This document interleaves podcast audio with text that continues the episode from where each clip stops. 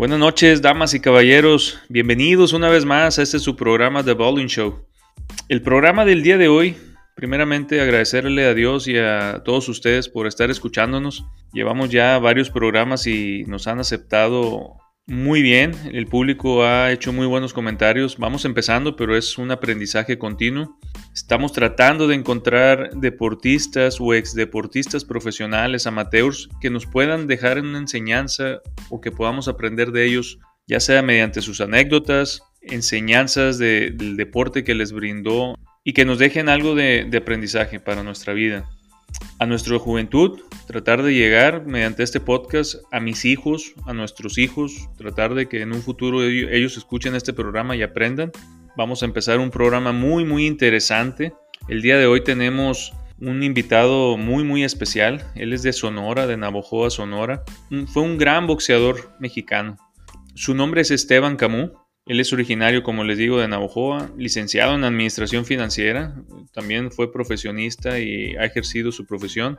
Nos va a platicar un poquito de sus inicios como amateur, debutó en el 2003 como profesional se inició a los 27 años como profesional, algo muy, muy importante mencionar porque no fue profesional en sus inicios de su adolescencia. Tuvo muchos retos, altos y bajos, pero sobre todo salió adelante para seguir buscando su sueño de ser campeón. Peleó contra peleadores muy importantes como el Jory Boy Campas, contra Andrew Ward en Estados Unidos. Llegó a ser rankeado número 30 de la CMB y se convirtió en campeón nacional del peso medio. Debutó en Estados Unidos, lo invitó la compañía Showtime a un torneo en Las Vegas. Agarró experiencia año con año y nos va a platicar un poquito acerca de su historia y cómo logró cumplir su sueño de, ser boxeador profesional. Bienvenido a este tu programa, Esteban Camus. Buenas noches. Marco, buenas noches, buenas noches a todo tu auditorio. ¿Qué tal? Buenas noches. Me honra mucho,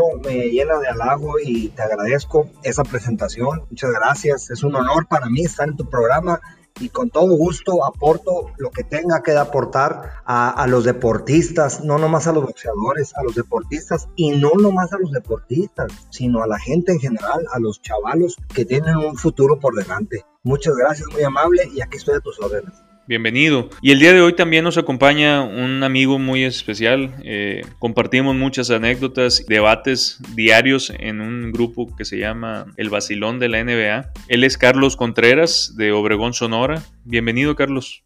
Hola, Marco, muchas gracias. Este, pues aquí ya, ya listos para, para aprender un poco de, de Esteban y de, y de, toda su trayectoria y tratar de aplicarla, como tú dijiste, en, en nuestra vida, ¿no?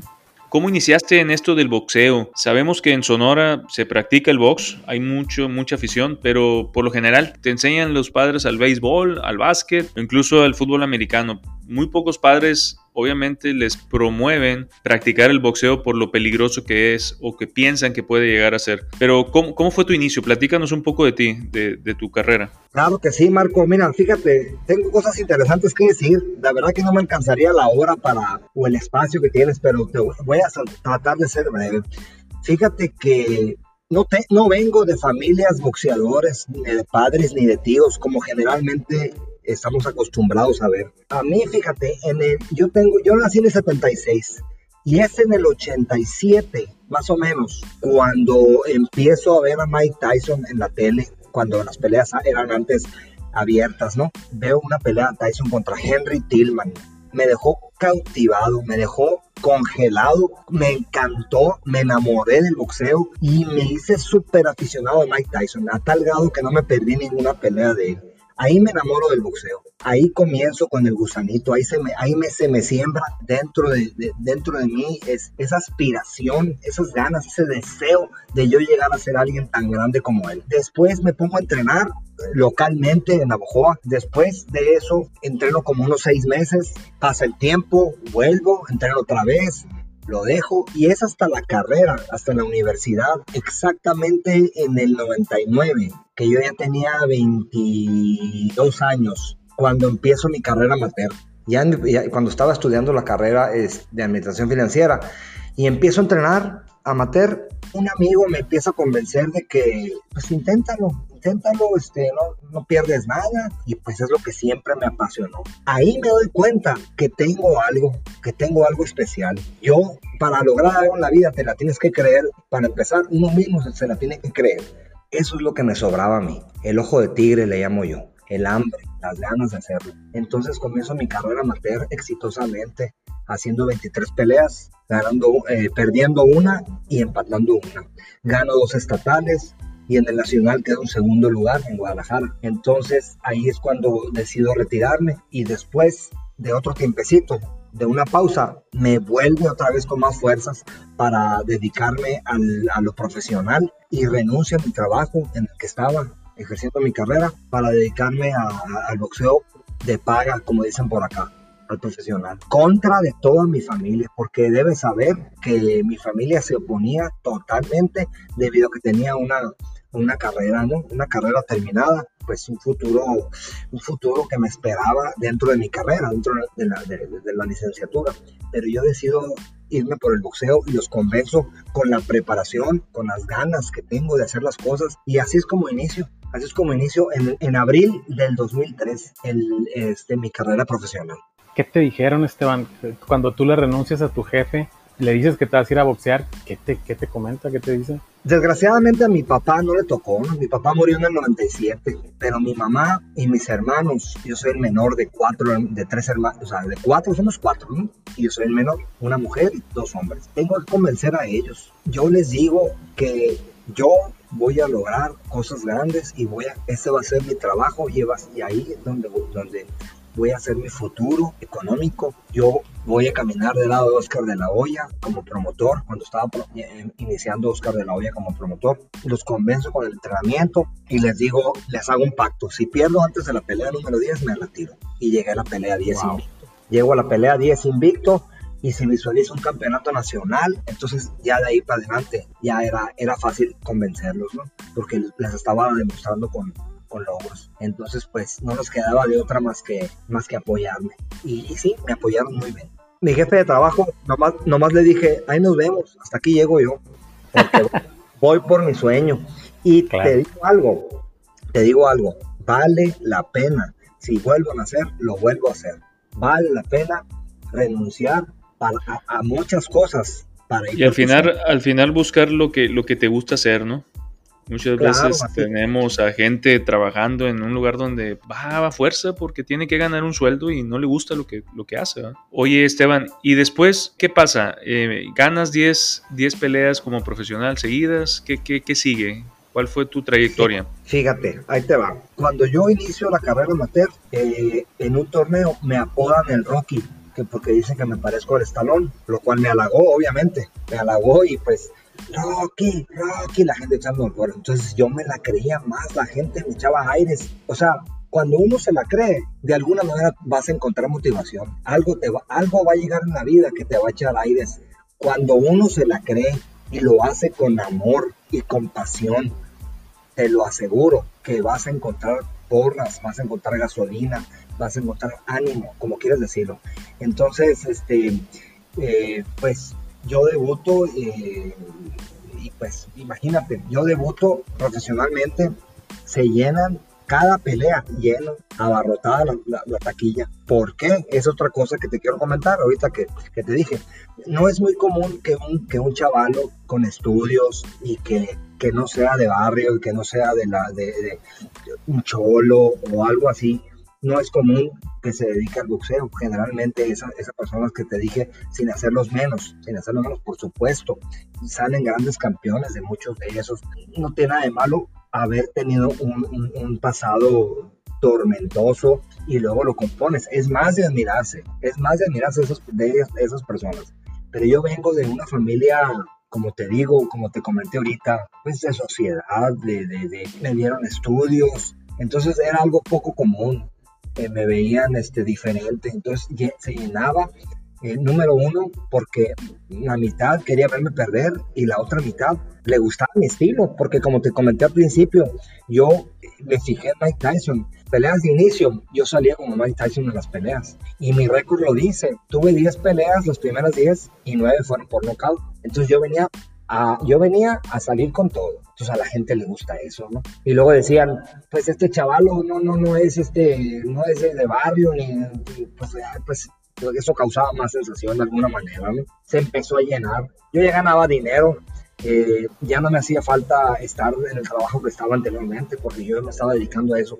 Todo ese entorno, unas cosas con otras se fueron acomodando para que yo siguiera pensando y sintiendo que esto era lo mío y que de ahí yo iba a lograr lo grande. Así es. Y platícanos, ¿regresaste después a, querer intentarlo? ¿Te buscan? ¿Cuándo dices, hasta aquí ya mi cuerpo no da, no, no puedo seguir intentándolo? Porque llega un punto en que la madre, la madre naturaleza te dice, ¿sabes qué? Ya no, ya no tengo 24, 25 años. Para empezar, yo debuté a los 27 años. no, no es muy común. No es muy común. Yo estuve ocupado en la, en la, escuela, en la carrera. Si yo me hubiera dedicado desde la prepa, por ejemplo, la preparatoria, perdón, muy posiblemente no hubiera hecho carrera. Todas las cosas se acomodaron por algo. Yo, por eso yo estoy conforme por haberlo intentado, a pesar de haber empezado tarde. A, a, raíz de que empiezo tarde, empiezo a acelerar el proceso, lo cual no es, no es lo indicado en el boxeo. En el boxeo está el paso 1 y del paso 1 sigue el 2 y del 2 al 3 y así sucesivamente. No del 3, no se van a brincar al 6 porque algo no va a salir las cosas como uno cree, ni del 6 al 9, o sea, tiene que irse paso a paso, paso a paso. Yo en la pelea 15 me convertí en campeón nacional de peso supermedio, imagínate ahí los ánimos y todo, pues hasta, hasta, hasta el cielo, yo me la creía todo. En eso el Yori Boy Campas, que es de Navojoa, un gran peleador y campeón, fue campeón mundial y se ha dado con los mejores, con Oscar de la Hoya, con no, con Fernando. Con Trinidad. Con Trinidad, con Daniel Santos, me acuerdo, con, no, no, no, de lo mejor, el Maestrito López. Bueno, yo pido a ese peleador en contra, aquí sí que de mi familia, de mis entrenadores, de mis amistades, nadie quería. Yo los convenzo, yo los convenzo que estoy listo y preparado para él. Se logra esa pelea y ahí me llevo mi primer tropiezo, mi primer tropiezo, el cual me pudo muchísimo, muchísimo, pero, pero en esa pelea, disculpa Esteban, ¿fue por falta de entrenamiento o por falta de experiencia? No, hombre, el entrenamiento, yo iba preparado y lo sigo diciendo, físicamente iba para darle con todo, para que no me hiciera nada. Iba en mi mejor preparación física. Nada más que en la pelea, así te lo digo. No hice ni el, no hice ni el 40%, o ponle que el 40% de lo que podía hacer. ¿Y por qué fue esto, Esteban? ¿Por, qué hubo ese freno?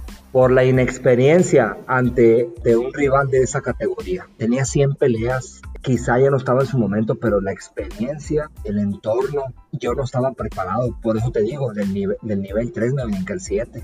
¿Y la esquina, tu esquina? Mi esquina me preparó a conciencia. Mi esquina era el cochul Montiel. No sé si ustedes sepan de los, de los, de los cochules, de, los mochis. Sí, claro ha hecho como ocho campeones mundiales. Hugo Cáceres, Cocholito Montiel, el Travieso se inició con ellos, Humberto de la Zorrita Soto empezó con ellos. Bueno, unos grandes entrenadores. Fue, lo, fue la mejor opción que yo me fuera a entrenar para, para la ciudad de los Mochis, con ellos. Físicamente no tengo ningún pretexto. Mentalmente me comió la experiencia. Entonces, aquí a parar oreja para la juventud que nos va a oír. Cuando traes una pasión, dedícate, aprovecha tu juventud, porque yo no aproveché mi juventud para dedicarme, pero aún así valió la pena. Ahora imagínense haberme dado cuenta 10 años atrás de lo que me di cuenta cuando tenía 27 años. Oye Esteban, buscar un, equipo para entrenar. Los boxeadores, muchos no tienen la capacidad económica, a veces se buscan patrocinios, pero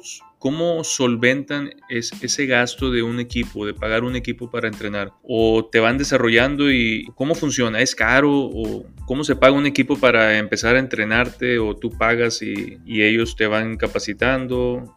Sí, ellos mismos te promocionan. Tú dedícate con, con el equipo que haya mientras no haya mientras no haya con qué comprarte equipo de primera. Tú dedícate y pone todo el empeño del mundo. Y eso vendrá solo, eso vendrá gente que te apoye. Siempre hay mucha gente que quiere apoyar al buen talento, a la persona que está dedicada. Eh, siempre los gimnasios, sobre todo en Estados Unidos, eh, pues tienen equipo, ¿no? Acá en México no, no están desgraciadamente tan, tan bueno el equipo, pero pero aquí también hay que dedicarse al 100 y solo vendrá. La, experiencia contra el Jory Boy en la pelea donde perdiste tu primer pelea, contra la experiencia de pelear contra un boxeador como Andrew Ward, ¿cambió mucho? ¿Tú ya tenías un poco más de experiencia? ¿Cómo mentalmente solventaste esa pelea o fue otro tipo de error el que o falta de, desarrollo que contra Andrew Ward? Con el Jory muy, muy joven mi carrera, muy, muy, muy, apenas empezaba. Y digo, 17, 17 peleas, todas ganadas, es, eh, para haber tenido 23 amateur, es, es muy poco para enfrentarse a un ex campeón mundial. Aún así, yo decidí hacerlo porque estaba preparado físicamente. Y lo sigo diciendo, y lo sostengo. Mentalmente, ahí la mente me jugó, me jugó un papel chueco por la inexperiencia contra Andre Ward, como tú lo dijiste, estaba más preparado. Quizá ahí, así cuando llegué con Andre Ward, estaba listo para el, para el Yori, aquel Yori que me enfrenté en el 2005. Con Andre Ward fue en el 2009. Ahí estaba listo para el Yori. Pero contra Andre Ward era alguien con más experiencia todavía, porque acuérdate que que él es campeón, él es ex campeón olímpico. Eh, entonces, para ser campeón olímpico eh, necesitas tener muchas peleas amateur, al menos 200. Entonces, él venía con más experiencia. Ahí me di cuenta, con Andrew Ward, después ahí me retiro de esa pelea. Ahí me di cuenta que no me alcanzó haber empezado a los 27 años lo que te dije ahorita, la importancia de darte cuenta de tu pasión con más anticipación, con más tiempo. Ahí me di cuenta que no empecé a tiempo y que ya, ya no había nada que hacer contra eso. Es por eso que me quedo conforme, me quedo contento después de haberme dado cuenta. Es importante también darte cuenta que ya, que ya llegó tu momento de colgar los guantes. No nomás en el boxeo, sino colgar los guantes me refiero en todo lo que hace uno. Fíjate que ahorita que comentas esto, Esteban, en el boxeo, sobre todo en el mexicano, se da mucho eso, ¿no? De que nuestros ídolos a veces se quedan un poquito de más arriba del ring y los vemos que, les van achatando ahí la, corona. Sucede mucho. Así como a Chávez, por ejemplo. Desgraciadamente, eh, yo siempre lo he dicho, el boxeador es el deportista que más, que más tiene que luchar consigo mismo para darse cuenta que hasta ahí llegó su carrera. Generalmente, como te dije, el boxeador es una persona que viene desde abajo, sin recursos económicos y que lo es todo, que su única fuente de ingresos es el boxeo. Generalmente así es por ejemplo, en mi caso, pues yo tenía una carrera que me estaba esperando, yo tenía otras opciones en mi vida y ya me doy cuenta que ya no doy más, que ahí me faltó haber empezado antes de los 27 y ahí es cuando cuelgo los guantes. Pero sí, fíjate, sucede mucho con Mike Tyson, con Chávez, a pesar de que ellos ya tenían su futuro resuelto económicamente. Sí, aún así es muy difícil porque uno se sigue sintiendo entero y fuerte, pero la realidad es otra. Pues ya ves, el Chávez sigue, como no puede dejar de, boxear. Yo creo que es algo como lo, que dices, nunca te desprendes de, esa adrenalina y de esa pasión, ¿no? De, sí, así Es. Y, y, siempre quiere seguir practicando o ir al gimnasio, tirar un poco el guante. Pues el mismo Tyson, el mismo Tyson, ya ves que estuvo como que una década totalmente gordo y dejado. Derrotado. Y, ajá, y ahorita se puso las pilas y en seis meses se puso, pero sí, listo para una pelea a los 51 años. 53 creo que tiene. Oye Esteban, ¿y alguna vez pudiste ver a tu ídolo Mike Tyson en, en vivo? Nunca, nunca lo vi, nunca lo vi en persona, fíjate. Fíjate que yo fui fan también de él. Hace unos cuatro años, cinco años andábamos en Las Vegas y había en un mall una firma de autógrafos de él. Te cobraban como 200 dólares por un guante firmado de él, la foto con él y te firmaba parte de la foto. Iba a perder como tres horas de fila, cuatro horas, ¿no? Dije, híjole. Y traíamos una pendiente ahí por ir a una cena, un evento y no, ya después sí me arrepentí, güey. Y son de las cosas que dices tú, pues vas a un viaje y vas a, otra finalidad, ¿verdad? Vas a divertirte, vas en, grupo, y pues luego lo haces, y cabrón, nunca se me va a volver a presentar. Y ahora que regresa, pues va a ser la puerta cerrada, ¿no? Por la pandemia. Me da mucha lástima porque si hubiera ido, si hubiera ido esa oportunidad de verlo. Sí, cómo no. Iba pues contra Roy Jones, otro gran ídolo mío que fue después, ¿no? Después me, me hice ídolo de él, se, se, hizo un ídolo después. Oye, pues mucha gente ha, ido a la pelea del, Travieso y de Chávez por lo mismo que quieren volver a verlo, aunque sea tirar guantes al, Chávez, ¿verdad? aunque sea por espectáculo. Eh, Carlos y yo tenemos niños, ¿no? Tenemos hijos. Tú también tienes. Hijos. Parte de la finalidad de, este podcast es dejarles, si Dios guarde, ya no estoy aquí, dejarles algo de enseñanza mediante estas entrevistas. Si quisieras tú dejarle algún consejo, ya sea a tus hijos o a, los, a la juventud, el boxeo, ¿qué te dejó? Y hablemos del boxeo como deporte. Si me pudieras decir dos o tres cualidades que dices tú, ¿el boxeo es bueno por esto o el deporte es bueno por esto? Te deja muchos beneficios. Primeramente, no llámese deporte o no deporte, pero si es un, si es deporte, si es deporte, pues aprovechalo. El boxeo, por ejemplo, me deja mucha enseñanza porque yo lo comparo mucho con la vida, el boxeo. Por ejemplo, lo que te hace grande en el boxeo es la humildad. Si tú eres grande en el boxeo, como boxeador, la humildad te engrandece más tenemos el ejemplo de Manny Pacquiao. Luego, si tú eres grande y tienes disciplina, te hace grande. Ahí tenemos el ejemplo del Canelo Álvarez, que lo criticamos muchos, pero tiene cualidades. Luego, si tienes dedicación, que es casi la misma que disciplina, tenemos a Oscar de la Hoya. Luego, si tienes experiencia por haber detectado tu pasión a tiempo, pues ahí tenemos los grandes campeones, ¿no? Ahí tenemos eh, hablamos de Mike Tyson, de Roy Jones Jr., entonces haberlo empezado antes. Entonces el boxeo tiene muchas analogías con la vida. Mi consejo es, si tú descubres tu pasión, hazlo con el 100%, cada entrenamiento, cada preparación. Te repito, no nomás hablo del boxeo ni del deporte.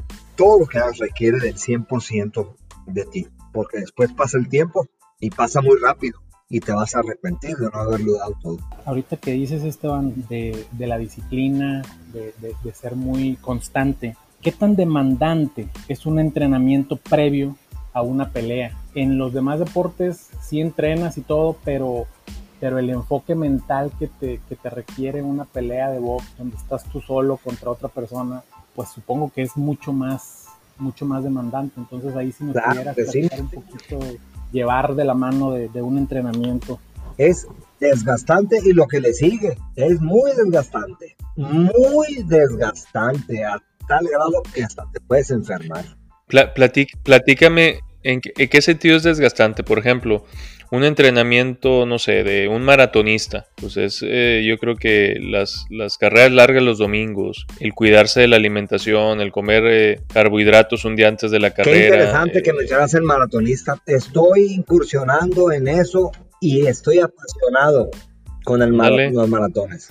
Bueno, ahora que te estás preparando para un medio maratón o maratón, o es muy diferente, disculpa, o es muy diferente por el tema de la deshidratación un día antes de la pelea, para dar el peso, eh, mareos. Es muy diferente, es muy, eh, eh, es, muy desgastante, los dos son muy desgastantes. Claro que el boxeo es más desgastante, porque ahí recibes golpes, ahí recibes golpes, Marco, son golpes, ¿no? Se trata de golpes, no nada más de correr, pero son desgastantes todo el entrenamiento y se trata de dar un peso, Claro que en el maratón tienes que bajar de peso para, para correr más ligero y aguantar más también.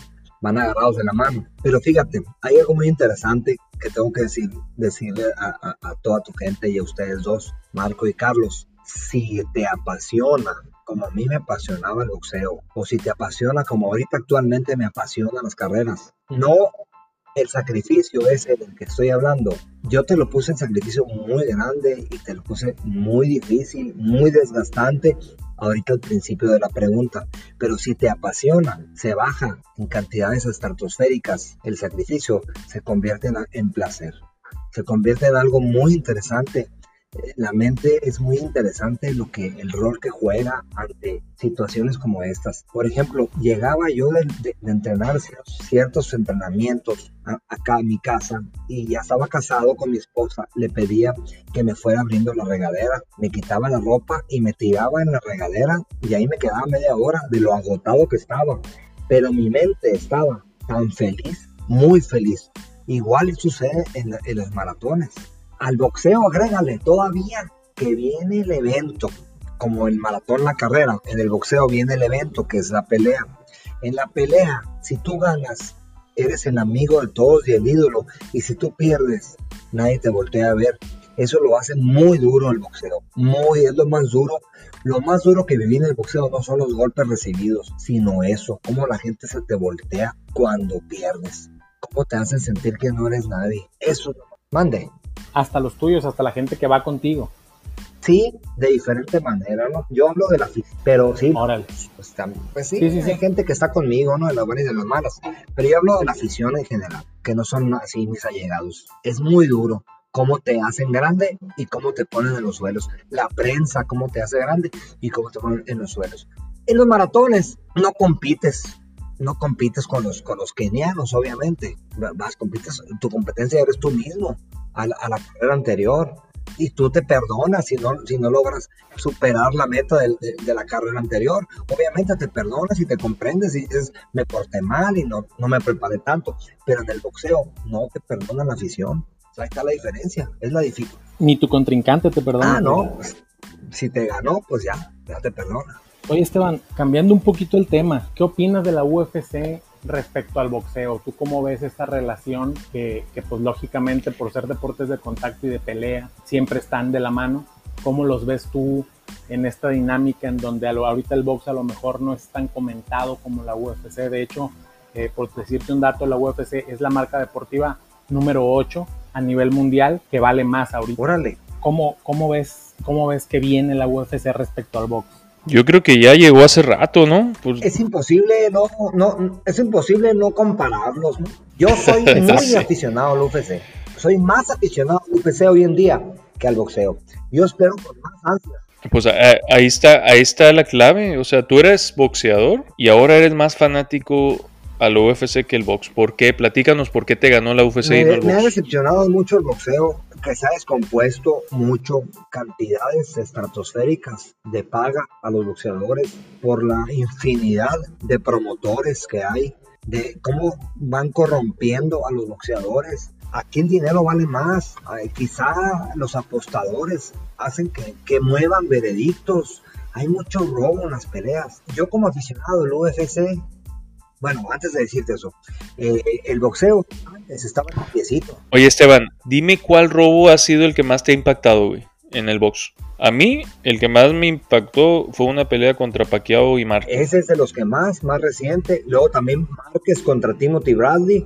Ajá, es lo que te, no, fíjate que Pacquiao Bradley también estuvo Sí. muy, muy robado. Le robaron a Pacquiao. Eh, Bradley contra, Pero contra Márquez le robaron a Márquez. Pacquiao contra Márquez le robaron a Márquez. Eh, Barrera contra, contra Morales le robaron en la primera, le robaron a Morales y en la segunda le robaron a Barrera. O sea, Morales. Peleas muy parejas. Por ejemplo, Canelo contra Golovkin, eh, que se puede ir a cualquier lado y, y las decisiones tan, Oye, la, la segunda, la segunda de Triple G y Canelo, creo yo que se vendió el, el Triple G. Había Ya ves, ocasiones ya en estamos- las que estamos no, no- de- no de- tiraba de se golpes. un boxeador. Eso no sucede en el UFC. Fíjate que lo dije ahorita hace rato, Sí, Marco. pues. Eh, la diferencia entre el boxeo y el UFC es que el, el peleador de UFC pide el título cada que gana y el peleador del boxeo pide dinero cada que gana. Fíjate Esteban que ahorita comentaba eso de que en el boxeo existen 68 cinturones de campeonato. Son 17 divisiones en cuatro asociaciones que, que rigen el boxeo. En la UFC hay 8 cinturones, no más. La diferencia es abismal el grado de orgullo que te da tener un cinturón de la UFC, porque nomás hay 8. Y del otro lado del box, pues casi, casi ¿Cuál crees que 70, sea la ¿no? razón que haya más títulos y más cinturones? Está, a mi punto de vista, Esteban, está bien fácil. En el box hay cientos y cientos de promotores. En la UFC hay Sí. uno y se llama Dana White. Lo- los que manejan a los peleadores son sus representantes, pero el promotor es Dana White. Y él es el, el único que puede hacer eso. Y también nomás hay uno que se le llama Matchmaker, que es el que hace las peleas, que es Joe Silva en la UFC es el único que dice quién va a pelear con quién. Entonces, eso también hace que las peleas de la UFC siempre sean de los mejores contra, contra el otro mejor. O sea, siempre son los top. ¿Y cada show de la UFC qué te gusta? ¿Es- ¿Es cada mes? Va- Van en, van en la 250 y tantos. Lo que Exacto. te dije ahorita. Así es. ¿Qué crees? ¿Por qué crees que haya tantos títulos y tantos campeones del boxeo? Por el dinero, la respuesta. El dinero. Por el Entonces, dinero. El Pues UFC sí. está regulado. Está regulado por la empresa, que eran de los Fertita, ¿te acuerdas? Ahora es de los chinos. Eh, bueno, Sí, exacto. eh, si continúa con ese esquema, la UFC se va a comer al boxeo eh, hablando de aquí a tres años. Ya se lo está comiendo, pero 100%. Fíjate que ahorita ya es, ya están muy, muy, muy parejos en cuanto, por ejemplo, el dinero que venden con los pay-per-views. Si tú te pones a ver el, el, el promedio de venta de los pay-per-views de los últimos cinco, UFC está un poquito arriba. De los últimos cinco eventos de pay-per-view de box contra los de UFC, UFC está un poquito arriba. ¿Cómo no va a vender más? Si pelean los mejores contra los mejores. Si el campeón pelea con el retador oficial. Boxeo hay cuatro campeones que nunca se enfrentan. ¿Cómo te explicas eso que hacen su carrera de manera paralela? Es más visible el que un peleador vaya por todo en la UFC y, incluso se tiene que meter el referee a detenerlo porque si no hasta lo puede matar. Entonces te deja una tranquilidad el saber que estás viendo algo que los dos se van a dar a morir. Y en el box. el pesaje lo ves. Y, e, exacto, y es parte del show también, ¿no? Pero en el box, yo veo las peleas, por ejemplo, del Canelo en las últimas. Ahí se ve muy obvio cuando un boxeador está vendido. No lanza golpes, no va al frente. Eh, yo creo que el box eh, para mí ha dejado de ser lo que era antes y a lo mejor siempre ha habido ese tema del dinero y los promotores, pero la UFC es, oye, voy a ver a dos campeones, a dos, al retador que ha estado peleando por ese cinturón y, va por todo, o sea, no, no, te queda duda de que uno va a dar menos que el otro por lana, ¿verdad? Como dice Carlos, el prestigio de tener un cinturón en la UFC ahorita es... Yo veo peleas buenas, yo veo peleas que se agarran del chongo, tiros buenos, como dice Chávez, hay tiro, y se pegan con todo, porque ya ves que sumisiones, knockouts, etcétera, o sea, el, abanico de posibilidades de cómo termina una pelea en la UFC es muchísimo mayor que el abanico de posibilidades en las que termina una pelea de box. Eso también le da un grado de, que no tienes una certeza de qué estás viendo y le, agrega. Y me pregunta mucha gente, a mí me pregunta porque, porque dicen que sé, porque estoy aficionado, por lo que tú quieras. Eh, me preguntan, oye, a la madre van a quedar locos eso, van a quedar malos, porque se ve muy aparatoso. Pero fíjate, fíjate lo que pienso. Hace más daño para un boxeador, o sea, obviamente el boxeo, que hace más daño que el UFC. Es un golpe continuo a la cabeza. Y el UFC son muchas llaves, son muchos rodillazos, codazos. Fíjate, Esteban, que ahorita que comentas que hay datos, yo traigo aquí un dato en cuanto a peligrosidad comparando los dos deportes el 7% de los boxeadores quedan inconscientes o, o, sufren lesiones graves de los ojos, específicamente, por ejemplo, ¿no? Y en la UFC es el 4%. Los boxeadores tienen, obtienen más suspensiones médicas por sus lesiones que los de la UFC. Entonces, realmente el box es más peligroso, pero eso eh, eh, aplica por lo que tú dices, porque hay más agarres, hay más llaves, etcétera pero también porque hay que decirlo, el boxeador pega más fuerte y pega con unos guantes que hacen más daño. Continuos a la cabeza. Y el UFC no son golpes continuos a la cabeza. No le quito méritos al boxeo. Cuando hay peleas buenas del boxeo, que generalmente las peleas buenas del boxeo no vienen en manos del Canelo, ni de Mayweather, ni de la figura, ni de la figura estelar en, su, en ese momento, ¿no? En turno. Vienen en manos de peleadores que, no, que son campeones pero no están sonados. Vamos a hablar, por ejemplo, del Gallo Estrada contra Viloria o de los Carvaldés de aquí de Sonora. Esas peleas resultan buenas porque no están los reflectores mundiales encima de ellos. No hay tanto interés de por medio. Por eso resultan buenas. Y porque a los peleadores no los mueve tanto el dinero, no solo el dinero. Las enfermas del boxeo vienen, vienen a caer en los peleadores que están en el lado A, como dice Canelo, los peleadores que están acaparando las fechas, ¿no? Que es parte de la evolución que ha tenido la UFC. Platica Dana White, ellos en un inicio era, no había reglas, por eso denominaba todo se vale. Y después fueron viendo que había que cuidar al, deportista, al atleta que, que, les iba a brindar el futuro de, de, su compañía. Así es. Hoy en día es más seguro la UFC que el box, tristemente. Por el boxeo, ¿verdad? Porque hay mucho, mucho boxeador mexicano, mucho futuro y la, y la, la, proyección a veces del mexicano es muy, muy grande y es un deporte peligroso, es la realidad. Para ustedes, ¿quién ha sido?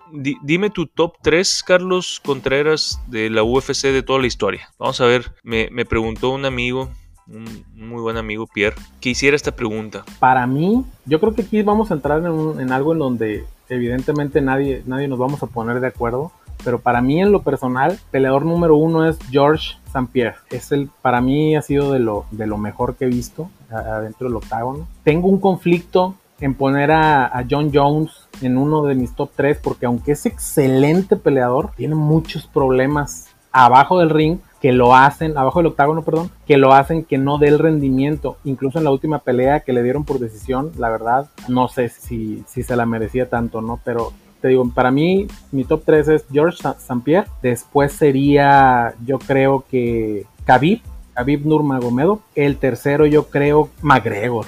McGregor por todo lo que...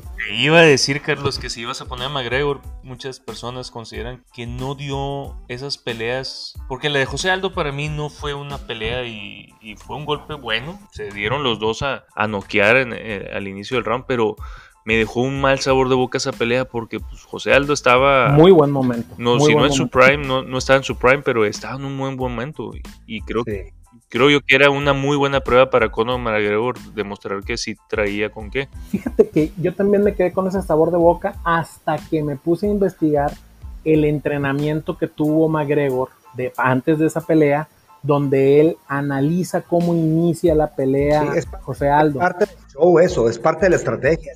Es como, el golpe de Márquez a Paqueado. No es golpe de suerte. De hecho, en, Márquez, en Márquez Paqueado, en la última, cuando Márquez lo pone a dormir, luego pasan los entrenamientos donde él le da el mismo golpe a su sparring. Nosotros lo vemos y decimos, uff, qué golpazo, qué, qué, qué suerte tuvo, pero no es así. O sea, el mismo McGregor estuvo practicando eso porque vio cómo empezaba Aldo sus peleas. Entonces identificó hacia dónde se iba a ir Aldo y qué era lo que iba a, a intentar y sabía que cuando él tirara el golpe, la mandíbula ahí iba a estar. Eso fue lo que, lo, que me hizo quitarme ese mal sabor de boca en esa pelea, de decir, híjole, tanto que la esperé, tan poquito que duró. La verdad, mis respetos para McGregor. Y no solo por eso, sino, como te comentaba, por todo lo que hizo por el deporte. McGregor fue un abanderado de la UFC durante varios años, tan así que se pasó un ratito al box ahí a tratar de de golpear al fantasma este de Mayweather. Lo bueno que fue para el UFC, se vendió muy bien, ¿no? Ese, punto es muy importante, obviamente. Pero se vendió, ¿por qué se vendió? Pues porque era efectivo, porque decía en el round que iba a ganar y en ese round ganaba. Es lo mismo pasó con Muhammad Ali. Yo pongo mis top 3, pongo a John Jones en el número 1, indiscutiblemente. Yo lo pongo a otro en el número 1 y muy lejos de todos. Es mi punto de vista, ¿no?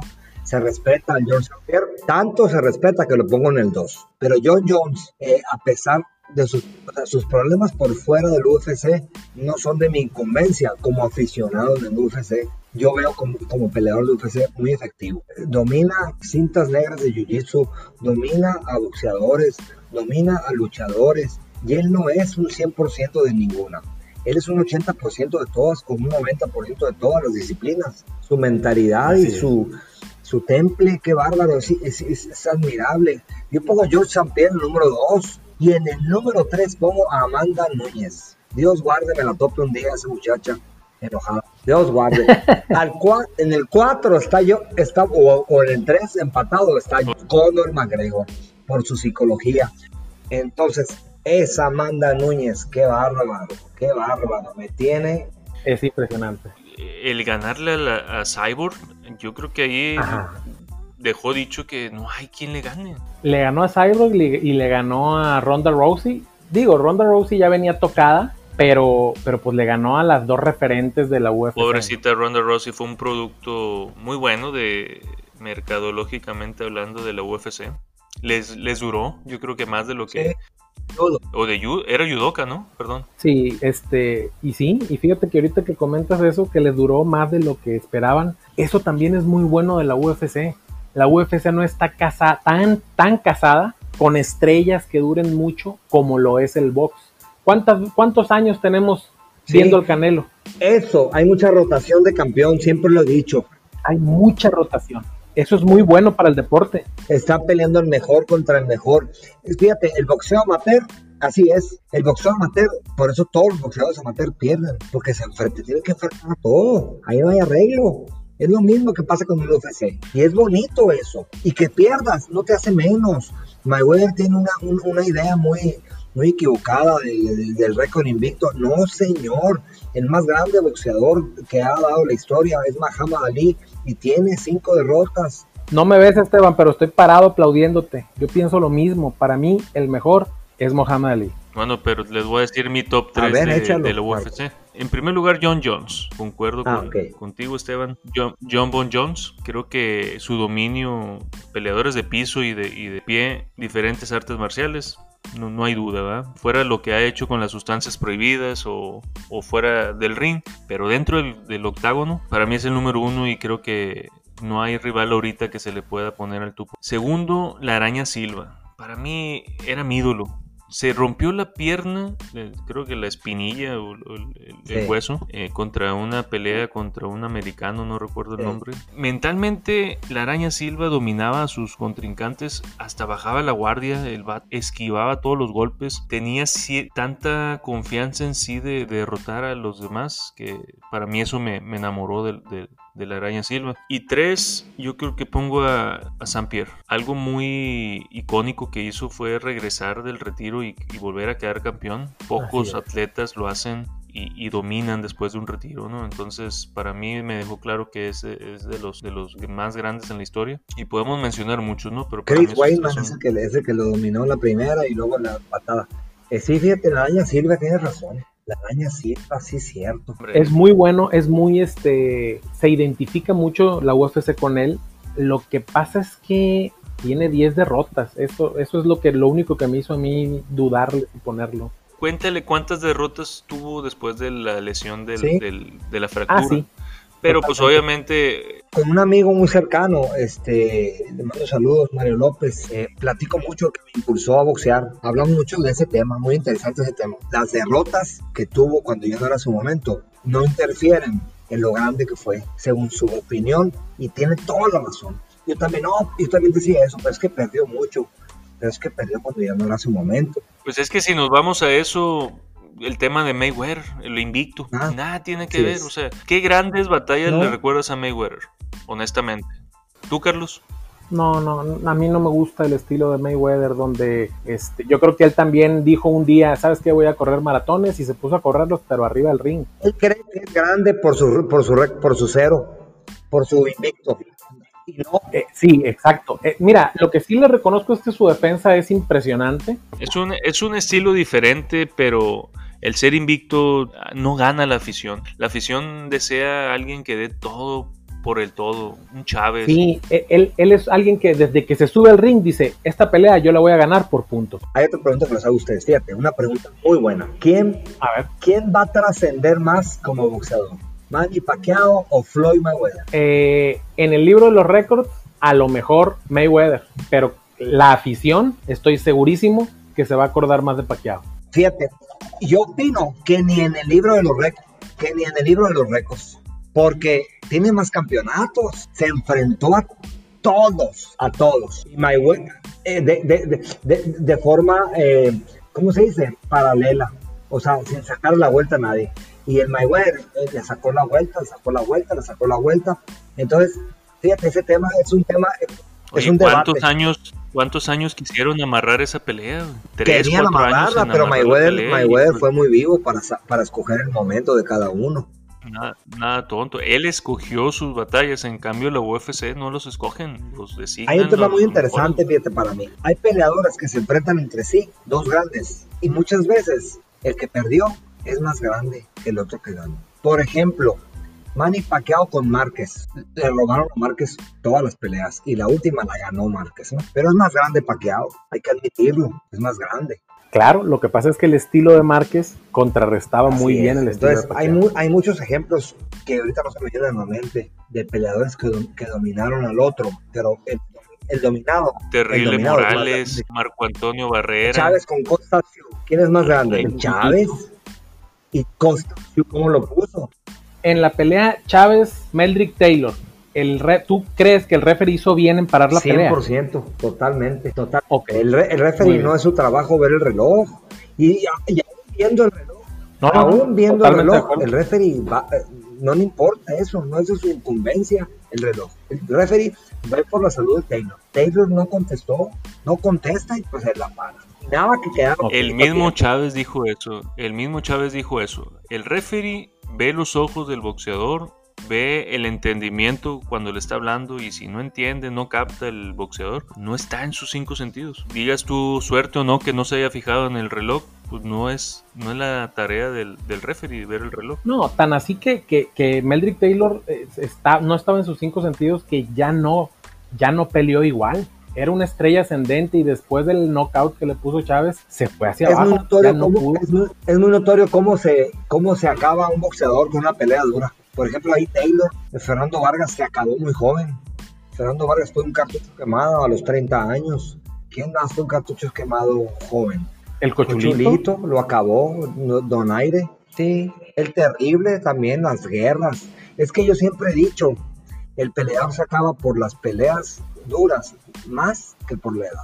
Entonces muchas peleas las puedes ganar al cuerpo y mucha gente piensa que no, que el knockout tiene que ser ahí, un Ahí tenemos una pelea de UFC para ese ejemplo, la pelea 2 de las que acaba de haber la 3. Cormier contra Miochik lo acabó un gancho al hígado. Se lo acabó, le metió más de 20 golpes al hígado. Tienes toda qué la razón. bonito trabajo, qué bonito ajuste hizo, qué bárbaro. Me pongo chinito. Voy a llorar si sigo hablando de eso.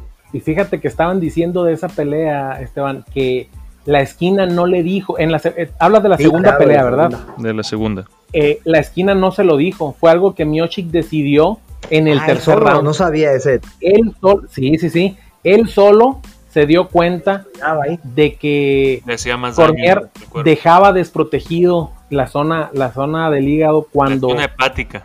exacto, cuando quería hacer el grappling con él.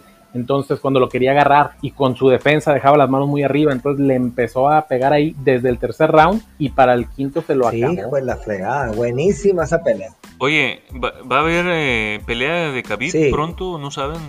Sí, Creo sí, que en sí. octubre pelea. Muy interesante contra James, contra Gaethje, Justin Gaethje. Muy, le pueden pegar, ¿eh? Le van a pegar, yo digo. Yo le voy a Gaethje. Se nos fue el Es tiempo, señores, poquito, y hora. agradecerles. Esto nos ayuda para poder hacer otra segunda parte de la UFC contra el box. Agradecerte, Carlos, buenas noches. ¿Al- ¿Algo para despedirnos del programa? No, pues nomás este, muy agradecido por la invitación. Este, la verdad, muy ilusionado estaba por, por platicar con Esteban y contigo de, este tema. Me gusta mucho el tema, me apasiona mucho. Y la verdad, muchas gracias, Esteban, muchísimo gusto. Y de verdad que es muy bueno, es muy enriquecedor cuando estás platicando con alguien que sabe y con alguien que está abierto a escuchar y a debatir y a- a aprender sobre todo. Gracias a ti, Carlitos. Como dice Chávez, ¡hay tiro, Carlitos! ¡hay tiro! Este, Carlitos, y de que te queda. Eh, Marco y Carlos, un placer. Encantado la vida. Esteban, pues buenas noches y agradecerte eh, infinitamente el tiempo que, que nos compartiste. Como dice Carlos, aprendimos mucho de, de tu información y de tus anécdotas como boxeador y como persona. ¿Alguna impresión o comentario final? Muchas gracias, Marco. Es un placer para mí estar aquí contigo al aire. Y Carlos, un placer para mí compartir con ustedes, revivir esos momentos tan gratos para mí, que aunque no logré el campeonato mundial, pero créeme, lo vuelvo a revivir y me quedo satisfecho. Esta noche voy a dormir bien a gusto, pensando en que hablé hoy, hoy de, de, de lo que me gusta y con todo gusto sigo hablando de esto y sigo dándole consejo a los jóvenes. Oye, y agradecerle a Carlos Servín, que él fue el que te propuso como un invitado. Un saludo, Carlos. Un saludo, ¿cómo no? Un saludo. Me dijo, este, ya tengo el invitado que necesitas para el próximo episodio y, y la verdad amigo que- mío y las, las mujeres son muy amigas desde, desde hace muchos años. Le mando un saludo y un fuerte abrazo, Carlos, y le agradezco mucho. Y hacerles la invitación también ustedes dos, si conocen a, o tienen algún conocido que podamos invitar al programa, bienvenidos. Mientras más nos demos a, a conocer en el ámbito de promocionar a estas enseñanzas o estas anécdotas de deportistas, pues mejor entre más conozcamos a nuestros talentos. Se nos fue rápido y decirles que nos puedan seguir en Instagram, esta es arroba The Balding Show, en Twitter arroba Balding Show y en Facebook The Balding Show, tratando de promocionar todo lo que compartimos con ustedes y darnos a conocer, compártanos con sus amigos, conocidos, para poder llegar a más personas y a más jóvenes y, y que aprendamos todos juntos de, de esto de, del deporte, lo, lo- lo fregón que es el deporte. Un saludo especial para mi amigo Pierre Catinat, que nos está escuchando desde Hermosillo y es muy aficionado a la UFC. Buenas noches, señores. Nos vemos.